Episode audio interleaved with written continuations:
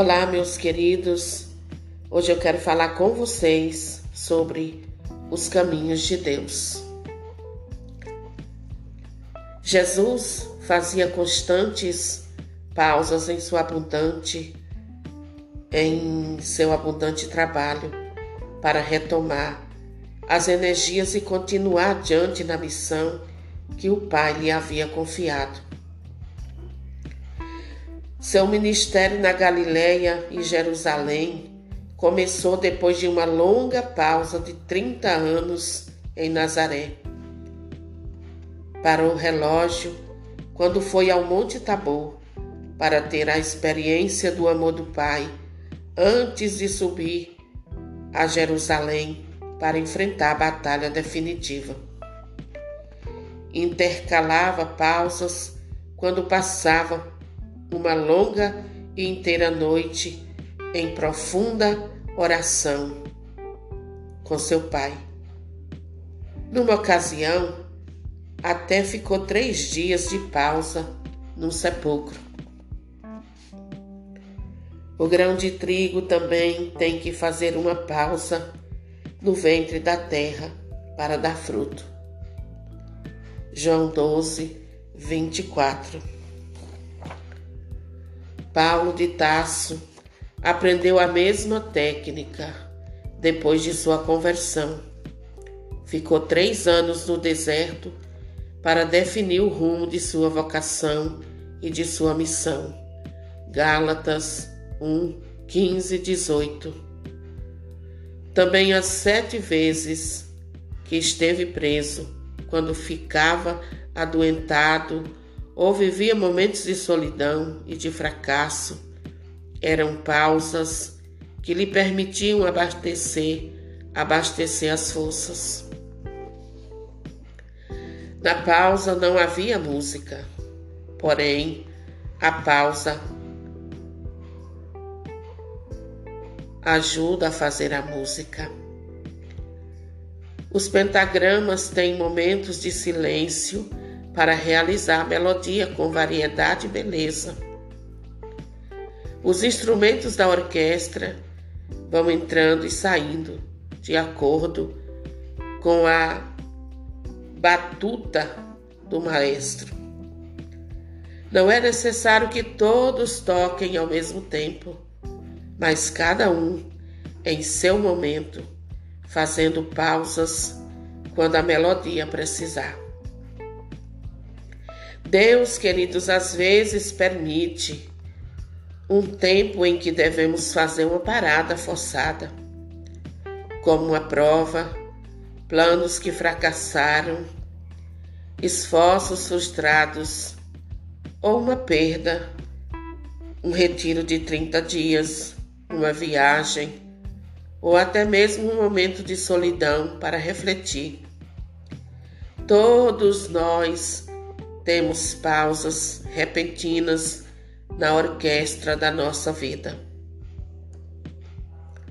Lamentamos quando nossa voz tem que se silenciar,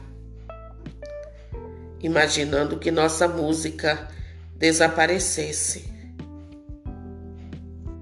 Porém, Deus tem seu plano quando escreve a partitura da nossa vida organizando nossa sinfonia e marcando o compasso com sua, com sua batuta de amor e sabedoria. Se esquecemos que as pausas ajudam a fazer a música, então não vamos considerá-la como uma oportunidade, porque sem pausas não há música. A vida parece um rio tão abundante que às vezes se constroem represas para aproveitar sua água e uma hidrelétrica que abasteça de luz uma cidade.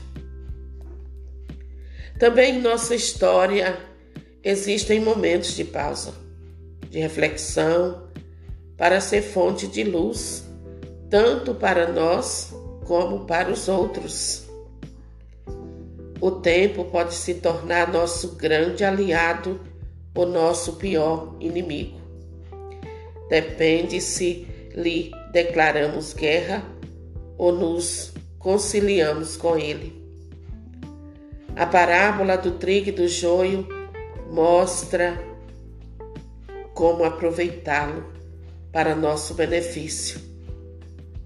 Quanto mais brotar o joio, mais perto está seu fim. O tempo que angustiava os ansiosos servos se transformou em esperança para o dono do campo. Mateus 13, 25, 30. E eu convido você agora a orar comigo, dizendo assim: Amado Jesus, quantas vezes eu entendi o porquê. Amado Senhor, quantas vezes eu não entendi o porquê das pausas em minha vida e me desesperei porque sentia que minha orquestra tinha parado e já não cantavam mais os coros. Agora, Senhor, entendo melhor as coisas. As pausas também são necessárias. Senhor, em teu trono tem composto esta melodia. Senhor, em teu trono tem composto esta melodia maravilhosa que é perfeita. Reconheço, Senhor, que as pausas, minhas pausas, são necessárias e que devo deixar a batuta em tuas mãos, acreditando, Jesus Mestre, que tu diriges, que tu diriges a minha orquestra e estás fazendo uma obra de arte com a melodia da minha vida. Obrigado, Jesus, porque eu sei que esta pausa é passageira. Ela apenas vai servir para que a minha música possa continuar entoando um cântico novo. Amém. Querido, querida, escute com atenção, porque o Senhor deseja falar ao teu coração através de cada palavra que foi dita aqui. As pausas são parte da sinfonia da vida. Então, não reclame. Louve a Deus em todas as circunstâncias. Louve e bendiga o santo nome do Senhor. Amém?